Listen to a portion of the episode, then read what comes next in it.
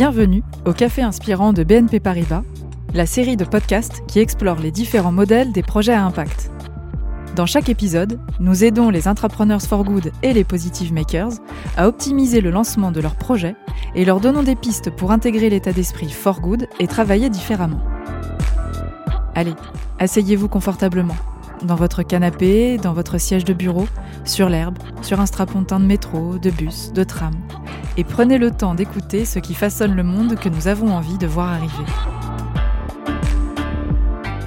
Les cafés inspirants. Les cafés inspirants.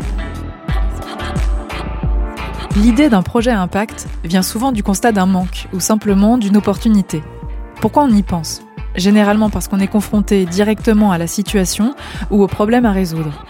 Ce qui fait du porteur ou de la porteuse du projet la meilleure personne pour la porter. Tout du moins au début. Car identifier un problème ne veut pas dire être capable de déployer et gérer une solution opérationnelle. Alors, comment on fait pour être sûr qu'on reste la meilleure personne pour assurer le succès de son idée? Qu'est-ce que cela implique au niveau du leadership et du développement de sa posture? Et comment savoir s'il faut passer la main? On en parle avec deux entrepreneuses à impact, l'une à la tête de son entreprise depuis 15 ans, Christelle Gimaret, et l'autre de son association depuis 6 ans, Diariata Ndiaye. L'une a identifié un problème non résolu, l'autre l'a vécu et expérimenté. Bienvenue dans ce nouvel épisode des Cafés Inspirants. Aujourd'hui, l'épisode s'intitule Comment rester la meilleure personne pour son projet? Je veux bien du coup qu'on revienne euh, assez rapidement pour chacune de comment et pourquoi vous avez eu l'idée et en quoi est-ce que c'était lié ou pas euh, à votre histoire euh, personnelle ou professionnelle. Christelle, tu veux commencer? EcoClean, en fait, c'est une entreprise qui a été créée en 2005 et qui aura 16 ans le 21 juillet et qui est parti. Euh, en fait, euh, moi j'ai toujours voulu monter ma boîte, mais monter une boîte c'est avoir du sens.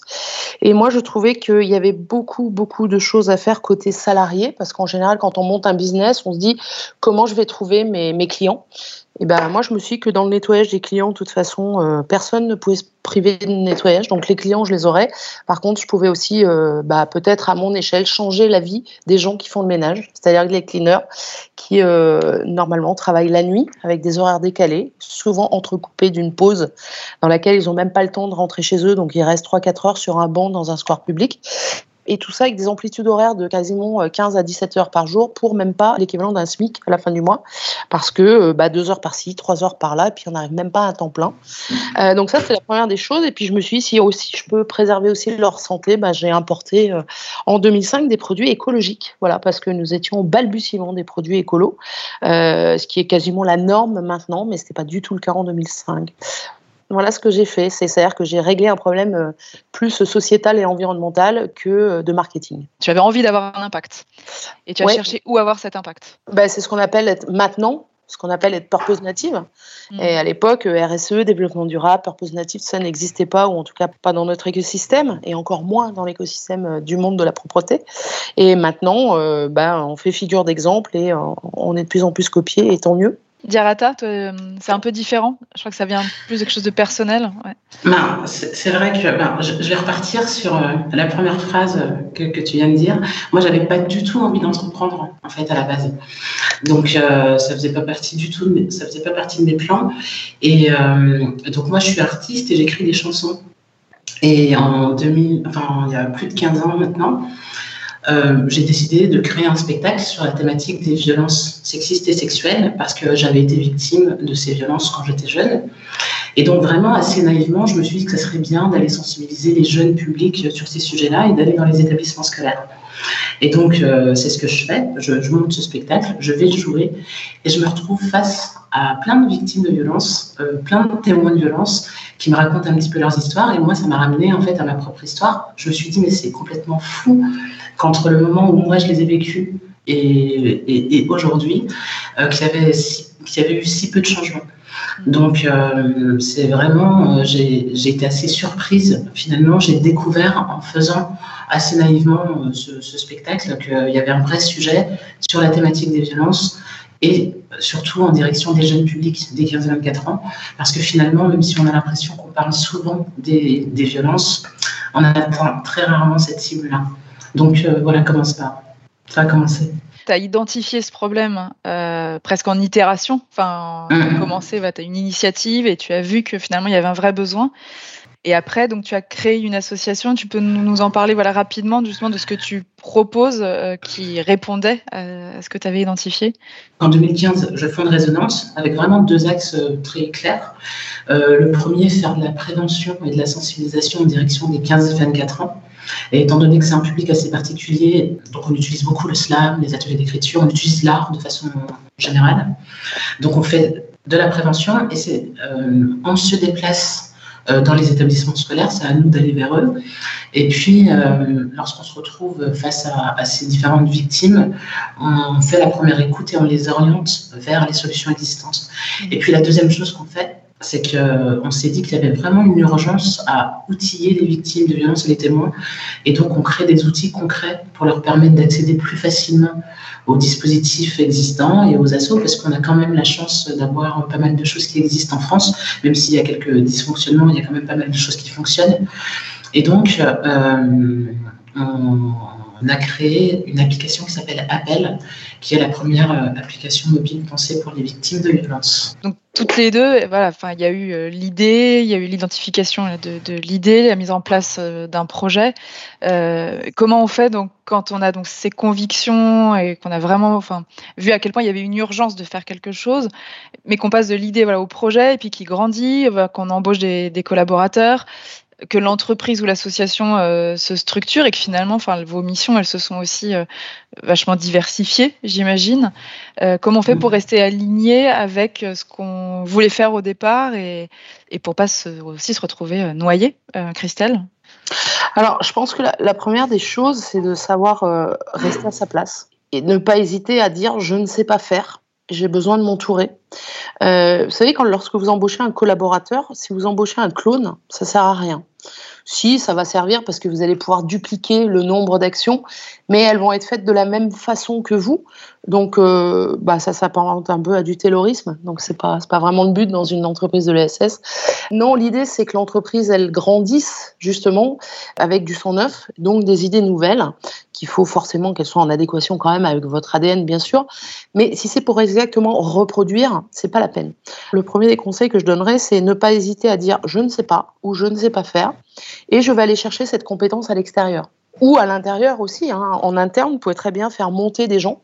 Nous, par exemple, on a fait monter euh, des, des, simples cleaners qui sont passés managers, et il y en a même un maintenant qui est associé parce qu'ils avaient euh, des appétences, parce qu'on a vu qu'ils avaient des compétences aussi, et qu'on a su faire grandir et on a su aussi les rendre euh, bah, intéressés par le projet. Dirata bah, Je te rejoins complètement. Moi, je pense que ce qui, ce qui m'a permis de, de, faire avancer euh, cette structure, c'est de bien savoir ce que je ne sais pas, de bien savoir ce que je ne sais pas faire et, de, de m'entourer des personnes qui savent mieux faire. Donc ça, je pense que c'est la première chose. Et puis, euh, là où moi, c'était assez particulier, c'est que je n'avais aucune idée de comment monter ce genre de structure. Donc vraiment, j'ai fait confiance à mon instinct et j'y suis allée pas mal à l'improvisation. C'est-à-dire que effectivement, monter une asso, tu peux regarder sur internet comment ça fonctionne, mais euh, je, pense que j'ai aussi beaucoup fait confiance à mes ressentis, à mes, enfin voilà, à ce que j'avais en tête. Mm. Et j'ai pas mal improvisé. Et je pense que c'est pas mal aussi d'essayer de faire un peu à sa sauce parce que c'est ce qui te permet de continuer à avancer et que ça corresponde à, ce que, à ta vision en réalité. Donc, euh, quand on se lance dans un, euh, dans un projet, c'est de ne pas trop écouter la plupart des entrepreneurs qu'on va croiser parce que euh, j'ai l'impression qu'on nous donne toujours un peu les mêmes conseils et parfois on, entend des choses qui ne nous correspondent pas et qu'on n'a pas envie de faire. Donc euh, quand on n'a pas envie de, de, suivre les différents conseils qu'on peut entendre, je pense que c'est pas mal d'être un peu têtu aussi. Je suis tout à fait d'accord avec ce que vous dites toutes les deux. De, donc effectivement, enfin déléguer au maximum, euh, euh, bien travailler sur tout ce qu'on ne sait pas faire pour le, le confier à d'autres personnes. Est-ce que c'est important néanmoins de rester la personne qu'on identifie euh, dans l'entreprise d'incarner quand même son projet ou est-ce qu'il y a un moment, euh, c'est autant une force qu'une faiblesse ça, d'incarner à ce point son entreprise? Christelle, ça fait 15 ans, Dirata, ça fait 6 ans. Vous êtes maintenant presque lié euh, à votre projet, vous êtes complètement connecté à ce projet. Dans une entreprise ou une assoce, c'est très très bien qu'elle soit incarnée par quelqu'un de physique. C'est ce qui fait toute la différence avec toutes ces grandes boîtes où on ne sait même pas qui dirige, qui fait quoi. Mais ça peut être une faiblesse aussi selon le stade de vie de l'entreprise. Quand vous avez 15 ans de boîte, c'est très bien parce que c'est connu, reconnu. Euh, mais il y a un moment donné où il y a le risque aussi de lassitude. Du coup, maintenant, tu avais un adjoint que tu avais aussi choisi voilà, en fonction des zones euh, à couvrir et, de, et justement de la complémentarité aussi des, des compétences. Est-ce que tu peux euh, revenir un peu dessus Nous, notre entreprise, elle est internationale. Elle est actuellement sur la Suède, le Danemark, le Canada et la France. Demain, elle sera dans 17 pays il y a un moment donné où physiquement, je ne peux pas parler 17 langues et je ne peux pas me multiplier quand bien même j'aurai un jet privé. Donc, euh, il y a des contraintes quand même physiques et de temporalité, hein, tout simplement, parce que lorsque vous avez 6 heures de décalage ou 8 heures de décalage avec un pays, bah, c'est pas, pouvez pas faire euh, vos heures, c'est impossible. Donc c'est très bien aussi de pouvoir euh, aller se dire que l'entreprise va être incarnée, bah, moi en l'occurrence va être incarnée par Julien sur tout ce qui est Amérique du Nord et elle sera incarnée par moi sur, sur le fuseau horaire de l'Europe. Et ça, c'est important parce que d'une, bah, ça, permet aussi de montrer que l'entreprise ne repose pas sur une seule personne, mais que euh, c'est une tête euh, multipensante parce qu'il y a plusieurs têtes pensantes. Et puis simplement, bah, je vous ai dit, physiquement et dans la temporalité, on ne peut pas être partout en même temps. C'est impossible. Donc, mmh. Donc, c'est pas forcément une obligation dès le départ. Mais à un moment donné, il faut forcément euh, vous appuyer sur quelqu'un. Et puis, et puis aussi pour vous reposer un peu. Et puis, euh, et puis pour justement ne pas perdre ce leadership par lassitude. Parce qu'il y a un moment donné où euh, bah, on tourne en rond aussi dans nos idées quand on dit bah non, mais le cap à suivre, c'est celui-ci. Sauf que moi, des fois, j'ai un Julien qui me dit hum, tu sais, c'est peut-être pas celui-là, c'est peut-être plus celui-là. Voilà. Et donc, c'est bien aussi d'avoir aussi des, des, bah, des, marqueurs forts qui vous confronte un peu aux réalités du, terrain et du marché. Toi, Diarata, euh, donc ça fait six ans justement que, tu incarnes. Euh, et, voilà, parce que pour toi, comment tu vis comme, comme une force ben, Jusqu'à présent, c'est une force. Je suis la caution du travail de la sous-résonance parce que c'est euh, mon parcours, c'est c'est mon expertise qui fait que sur un sujet comme le nôtre, sur la thématique des violences sexistes et sexuelles, ben, c'est plutôt un avantage que l'assaut soit représenté euh, par, moi plutôt que par quelqu'un d'autre. Et, euh, et, donc, j'en suis pas encore à cette, euh, à cette, à cette étape qui, qui, vient d'être évoquée, où, enfin, voilà, pour l'instant, je suis encore la meilleure personne et la mieux placée pour, pour apporter du, crédit et, et, je suis la caution de la structure que, que je porte. Tout ce que je pouvais déléguer, je, je l'ai délégué c'est intéressant euh, ce que vous dites toutes les deux. Comment c'est à quel moment aussi il faut sortir de son projet, que ce soit une question d'âge, une question de lassitude, une envie de passer à autre chose, une envie de retourner à son poste pour un intrapreneur, un, porteur de projet. Euh. comment est-ce qu'on sait Comment est-ce qu'on ressent que voilà, c'est là c'est le moment Et, comment, comment est-ce qu'on a l'humilité aussi de voilà. Je pense qu'on y est encore. Bah, moi concrètement, euh, juste pour compléter, euh, vu que j'y suis allée un peu euh, à reculons, j'y suis allée vraiment parce que j'en avais marre d'attendre et que j'avais conscience que qu'on n'était pas 50 000 à pouvoir proposer le, genre de structure que j'ai proposé. Mais euh, en réalité, dès que je vais pouvoir quitter le bateau, je, je le quitte et je retourne à, à l'écriture en fait, parce qu'à la base, moi, ma passion, c'est quand même ça quand même d'écrire des chansons et faire de la scène. Le fait de, moins avoir le temps de faire euh, ce qui m'a amené à créer cette structure, moi, c'est quelque chose qui me frustre un peu. Et, euh, et moi, je le vis un peu comme une contrainte, en réalité, euh, ce, rôle-là. C'est que je me dis, si, je, le fais parce que je suis engagée de façon sincère sur cette thématique, cette grande thématique des, des violences. Mais je le fais parce que d'une, j'en sais trop et que si je faisais rien, je pense que je serais malheureuse en fait, que je dormirais mal parce que j'en sais trop et, euh, je suis confrontée tous les jours à, cette réalité. Donc euh, la question de la lassitude, euh, en réalité, je ne vais pas me dire je vais attendre d'être lassée pour partir. Parce que je pense que c'est le genre de choses, enfin, c'est le genre de combat dans lequel tu es lancé. Tu ne peux pas te dire, oh, ça y est, j'en ai marre. Mmh. Et en même temps, si je pouvais continuer ce combat ou cet engagement sous une autre forme, plutôt que celle de euh, fondatrice et dirigeante de cette structure, moi, si je pouvais le faire, je le ferais. Quoi. En tout cas, ça veut dire qu'il faut jamais considérer ça comme acquis et qu'il faut toujours voilà, rester en veille sur euh, est-ce que c'est le moment de passer la main ou de changer mon rôle. Christelle De toute façon, euh, je crois que la crise du Covid nous a tous bien remis les pieds sur terre en nous disant que rien n'était acquis. Parce que je pense que tous autant que nous sommes, même salariés, même entrepreneurs, même présidents d'associations, on s'est tous dit pendant 48 heures, euh, j'ai tout perdu. Mm. Ou tout s'arrête. Donc c'est un petit pied de nez de l'histoire mais qui, je pense, va remettre un petit peu les curseurs là où il faut qu'ils soient.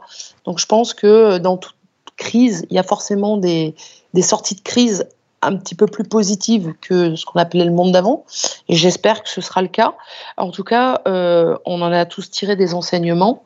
Et le premier des enseignements, bah, c'est que euh, en même temps, on va pas non plus se tuer au travail, quoi. Parce qu'il n'y a pas que ça dans la vie. Et on a vu qu'il y avait bien plus important. Euh, alors après, quand vous êtes président de boîte ou d'association, vous avez en charge des vies derrière vous. Et vous êtes garant de la bonne qualité de vie au travail de ces gens-là et vous êtes garant de leur salaire à la fin du mois. Donc euh, tout n'est pas permis.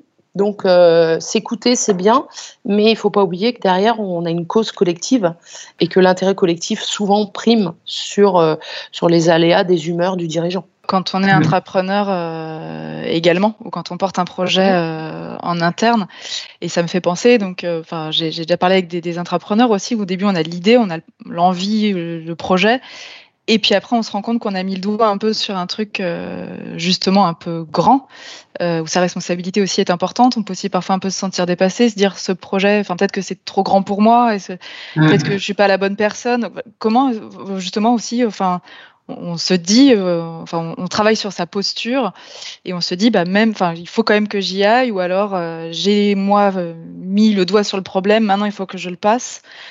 Comment est-ce que si on, voilà, on, évolue sur, sur ça? Moi, je pense que c'est une bonne chose de, ne pas savoir dans quoi on se lance. Parce qu'en réalité, je pense que si on, on, avait vraiment conscience de là où on mettait euh, les pieds, on n'irait pas. Et il n'y aurait pas d'entrepreneur, en fait.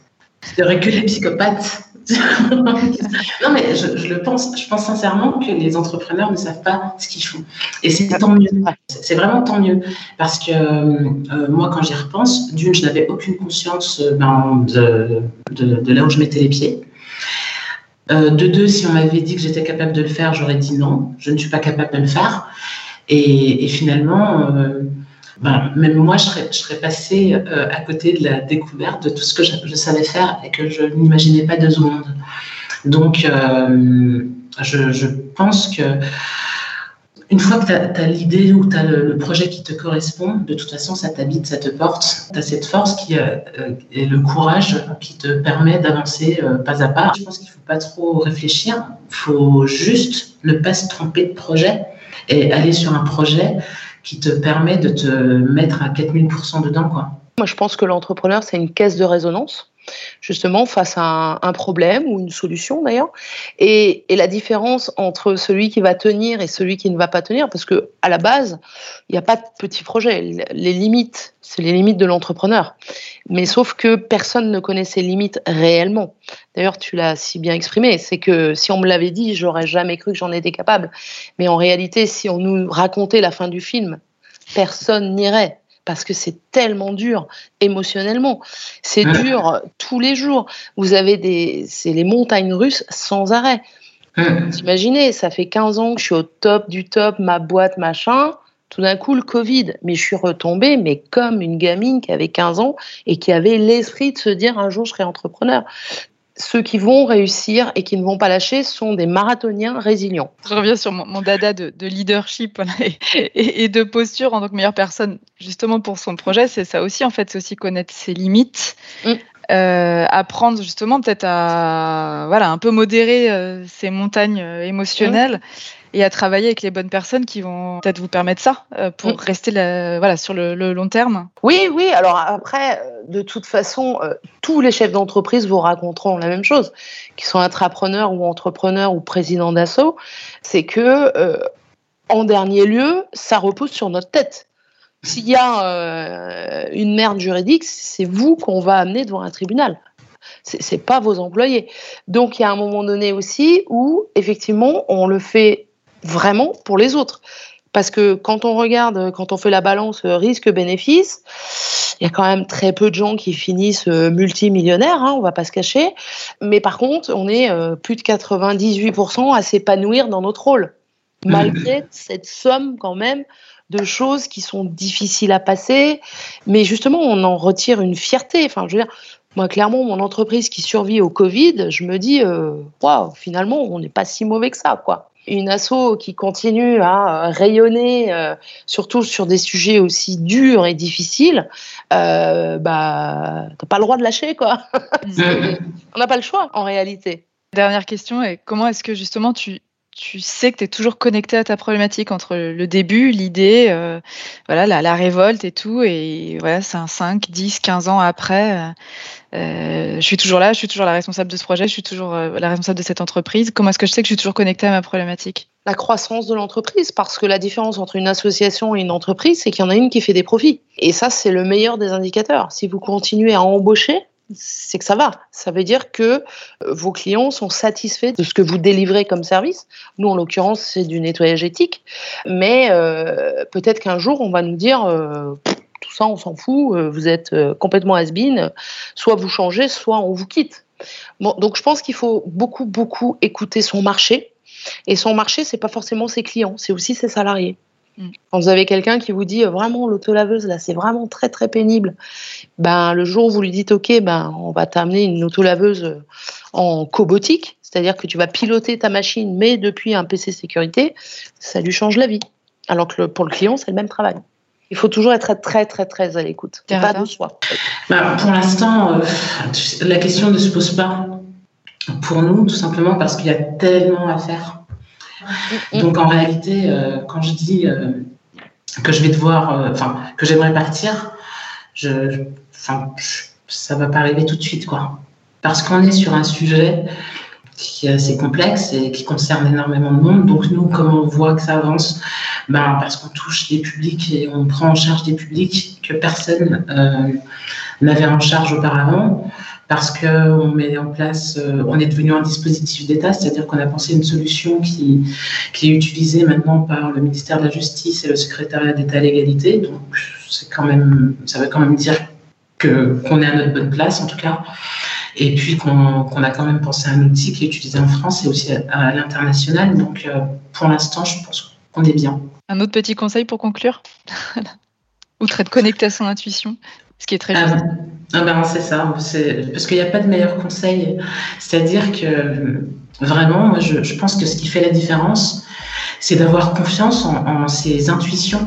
Et enfin voilà, je, pense que c'est aussi ce qui fait la différence. Et que c'est aussi important de, je reviens là-dessus, hein, de, de, ne pas se laisser influencer parce que sinon tu vas finir par penser comme tout le monde et faire les choses comme tout le monde. Alors que ce qui fait la différence, bah, c'est de faire différemment. C'est mhm. d'oser faire quelque chose qui, n'existe pas ou qui n'a pas été pensé. Et d'avoir assez confiance, en fait, pour te dire que c'est pas parce que personne ne l'a pensé que ce n'est pas bien. Au contraire, je trouve que c'est bon signe généralement. Il faut aussi avoir un certain leadership et un certain charisme pour pouvoir euh, savoir dire euh, Ok, ça c'est pas mal ce que tu me dis, mais je vais en prendre que 10%. Merci de nous avoir écoutés. C'était Les Cafés Inspirants de BNP Paribas, le podcast qui explore les modèles des projets à impact. Pour diffuser l'envie d'agir et prolonger l'expérience, nous avons besoin de vous. Vous avez aimé? Alors likez, partagez et rejoignez le mouvement des Intrapreneurs for Good sur Twitter, at Intra for Good, et sur Instagram, at Intrapreneurs for Good. À bientôt